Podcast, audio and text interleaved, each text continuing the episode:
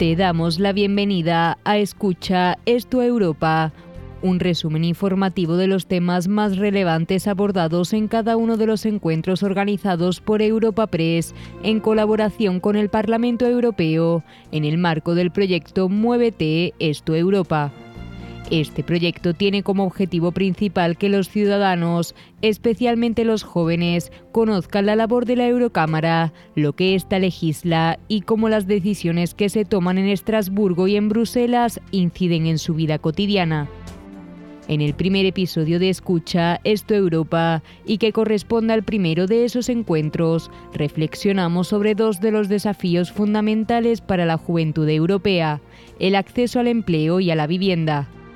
Así, mediante las voces de expertos y autoridades europeas, profundizaremos sobre el acceso a la vivienda, la inestabilidad laboral, el desempleo juvenil, la educación y las capacidades o la movilidad laboral como factores fundamentales que influyen en la calidad de vida de los jóvenes y su capacidad para planificar un futuro próspero.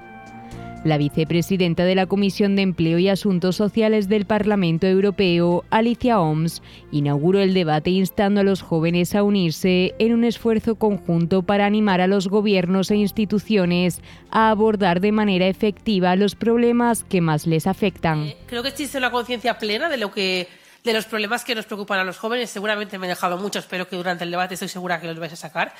Eh, pero creo que es importante que también nuestra generación, la que me sigue, eh, sea capaz de alzar la voz para hacernos llegar esas preocupaciones, ¿no? Porque quiero recordar que si a día de hoy en el Parlamento Europeo una de las políticas más importantes, a pesar de todas las dificultades que ha habido con el COVID, con la guerra, o sea, pero la agenda ha seguido avanzando, ¿no? Y uno de los temas principales ha sido el de la transición eh, verde, ¿no? Eh, y esa guerra la vimos la gente joven saliendo los, viernes a la calle diciendo que no había otro planeta. Entonces, escucharnos se nos escucha, pero tenemos que ir todos a una, porque al final el, problema que pueda tener yo o el que podáis tener vosotros van a ser muy similares, con sus especificidades, por supuesto, pero son muy similares y creo que debemos trabajar todos juntos y intentar convencer a nuestros gobiernos, independientemente del color político que sean, eh, para atajar estas, estas, estas problemáticas, porque creo que merecemos, después de hacer todos los esfuerzos que hacemos, ¿no? de hacer lo que nos han pedido que hiciéramos, eh, nos merecemos poder tener un, futuro más, más claro. ¿no? Entonces, yo el mensaje que os enviaría es no os deis por, por, vencidos porque no está escrito en ningún lado que tengamos que vivir peor de lo que, lo que se nos ha prometido. Simplemente hay que seguir luchando para poderlo conseguir. El representante de la Asociación de Jóvenes New North, Guillermo Suárez, apuntó al pesimismo como el sentir generalizado de la juventud con respecto al acceso al mercado laboral o a la vivienda. Sin embargo, aseguró que aún existen motivos para ser optimistas y pidió a los jóvenes participar en el debate político. Sed optimistas. sé que a veces cuesta, pero creo que hay motivos para ser optimista. Eh, participad en el debate político, tenemos más influencia de lo que parece, todo cuenta y la, único, la única forma de solucionar los problemas es señalándolos. Si los ignoramos, se perpetúan. Es, eso es, eh, es así siempre. Por lo tanto, eh, lo dicho, recalco, participad en el debate político y eh, cuida, hay que cuidar a los jóvenes porque somos el futuro. Por su parte, la doctora en Economía de la Universidad de Oviedo, Marta Escalonilla, consideró que teniendo en cuenta el contexto de un mundo en constante transformación, los jóvenes deben desarrollar habilidades transversales que les sirvan independientemente del empleo en el que estén. Yo creo que una habilidad que tienen que empezar o em, mejorar la gente más joven es la capacidad de aprender. Es decir, aprender a aprender. Si uno tiene unos conocimientos, saber eh, saber llevar esos conocimientos a cualquiera que sean las necesidades que me surjan a lo largo de mi carrera profesional. Por el otro lado está la colaboración, es decir, en un mundo tan globalizado y tan, eh, tan conectado, ya no vale con sentarnos en nuestra mesa de trabajo con nuestro ordenador y crearnos nuestra burbuja. No, tenemos que saber trabajar en equipo, trabajar con gente que está a miles y miles de kilómetros de donde estamos nosotros. ¿no? Saber trabajar en equipo no es fácil y por tanto es una habilidad que puede ser una habilidad transversal eh, para la carrera profesional de un joven. eh, por otro lado, saber comunicar a nivel verbal eh, y escrita. Es decir, yo tengo un público y tengo que saber em, llevar el mensaje que yo quiero dar a ese público. Por tanto, es otra habilidad transversal adquirir. Eh, luego, el manejo de datos e información. Es decir, en un mundo tan conectado, cada vez tenemos bases de datos más y más, y más grandes. ¿no? El famoso Big Data, que es uno de los puestos de trabajo ahora que más demanda eh, hay en el mercado laboral. Bueno, pues hay que saber manejarlos, esos datos. Y no solo manejarlos, yo me atrevería a decir que también saber interpretarlos. Es decir, si la tecnología me saca unos datos, pero no sé interpretarlos, de nada me sirve. ¿No? Eh, luego está el pensamiento crítico, es decir, no eh, dar por supuesto las cosas porque sí, saber pensar por uno mismo. Y por último, saber solucionar problemas y tomar decisiones, saber negociar con otras personas con el objetivo de alcanzar objetivos. Los ponentes coincidieron en que uno de los problemas que más afectan a la juventud es la calidad del empleo, tanto por la baja remuneración como por la inestabilidad. En este sentido, OMS manifestó su deseo de que la directiva de la Eurocámara que permite atajar el problema de las prácticas abusivas y que actualmente se encuentra en fase de consultas salga adelante.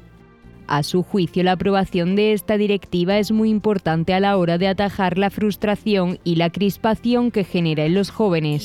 Y, al final creo que también es una cuestión, ya no solo ¿no? De, todo lo que he comentado, sino también que quien tenga acceso a estas prácticas o a esta oportunidad de poder decir, ay, pues mira, he hecho unas prácticas en San Francisco, en no sé dónde, o en, o al lado de tu casa, en una empresa mm, muy top. Pues que no puedan decir eh, que solo lo pueden realizar las familias con recursos, los hijos o hijas de familias con recursos. Porque claro, una, una persona que viene de una familia con pues con recursos básicos o que no una clase media, incluso tampoco hay que irse mucho más lejos, pues no puede sustentar esa situación durante años. Porque es que el problema es que la gente encadena prácticas una tras otra tras otra hasta que consigue entrar en el mercado laboral. Entonces yo creo que si hacemos una ley a nivel europeo que pueda atajar esta situación, esta situación sería muy importante porque si tú en España no lo, atajas, pero luego en Francia eh, pues no está regulado, o también creas muchas desigualdades en el Estado miembro. ¿no? Entonces yo creo que es importante eh, que esta directiva pueda salir adelante para Escalonilla, la nueva política de prácticas debería recoger cambios sobre el objetivo de las becas, que debe ser el desarrollo de competencias que permita a los jóvenes tener mejores perspectivas laborales futuras. Las políticas también que se hagan en torno a las prácticas, a los becarios, también tienen que ir en lila con el objetivo. Es decir, ¿verdaderamente en las prácticas están desarrollando las competencias que demanda posteriormente el mercado laboral? Eso creo que es un tema también a tratar también por el Parlamento Europeo y por la, por la Comisión al respecto. ¿no? Es decir, al final las prácticas dan una señal a las empresas sobre las habilidades de los estudiantes o de los jóvenes que acceden al mercado de trabajo y sus competencias. Entonces, creo que también es un aspecto a tener en cuenta. Suárez, por su parte, apuntó a que los principales problemas de las prácticas son tanto tener poco trabajo como trabajar horas de más. En el primer caso señaló esa escasez de trabajo como un ambiente idóneo para que los jóvenes no aprendan habilidades que luego les puedan servir en su futuro laboral. Sin duda hay que luchar para eh, tú mismo. Yo recomiendo a, todos los que vayan a empezar prácticas o estéis en prácticas, eh, luchad para, dentro de las prácticas, luchad para que os formen de la mejor forma posible. Que si no os están formando como, como merecéis o realmente si no, notáis que estáis aprendiendo, que estáis adquiriendo esas habilidades, pues eh, habladlo con el superior sin ningún tipo de miedo o eh, presionad desde dentro para, porque es importantísimo, la verdad. Durante el debate también se habló sobre los retos del acceso a la vivienda por parte de los jóvenes y las dificultades que las instituciones se encuentran a la hora de legislar. En este sentido, la eurodiputada socialista señaló como fundamental la necesidad de que el bloque europeo regule el alquiler vacacional, a pesar de reconocer que las competencias sobre este asunto a nivel europeo son más limitadas. Evidentemente tiene que haber regulación, eso ya es competencia ¿no? de las comunidades autónomas y, del Estado.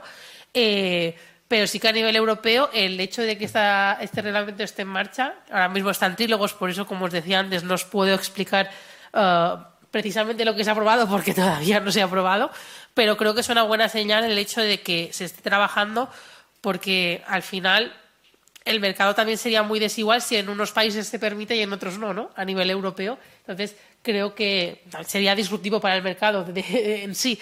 Entonces, creo que es, que es un punto que, sí que podemos regular a nivel europeo y que lo estamos trabajando pero creo que también se tiene que animar ¿no? a las diferentes uh, instituciones, eh, tanto el gobierno que está trabajando en eso, con la ley de vivienda, con como las diferentes uh, comunidades autónomas que, que trabajen en ello, ¿no? Escalonilla defendió que el epicentro de los problemas de los jóvenes está situado en las condiciones del mercado laboral, alegando que tener trabajo o estudios no garantiza la emancipación de un joven. Yo creo, y retomando un poco lo que había dicho anteriormente, creo que el punto clave y el epicentro está en el mercado laboral. Si no mejoramos las condiciones laborales de los jóvenes, será tarea imposible el que haya una tasa de emancipación mucho más, más temprana, y que por ende las eh, los, jóvenes puedan formar una familia, que haya menores eh, nacimientos, mayor tasa de fertilidad, etcétera. En la misma línea se pronunció Suárez, quien consideró que la forma de atajar el problema de la vivienda pasa por la mejora de las condiciones laborales de los jóvenes. Es obvio que bueno, la, forma de, atajar esta problemática eh, viene por, desde mi punto de vista, viene por dos, dos ámbitos, que es mejorar las condiciones laborales eh, y remuneración de los jóvenes y reducir los precios de... Bueno, reducir. Evitar que se disparen los precios de, la vivienda como se están disparando. Atajando las dos, pues eh, logramos eh, em, pues que se aumenten mucho las condiciones para los jóvenes para poder adquirir vivienda. Y con respecto a esto...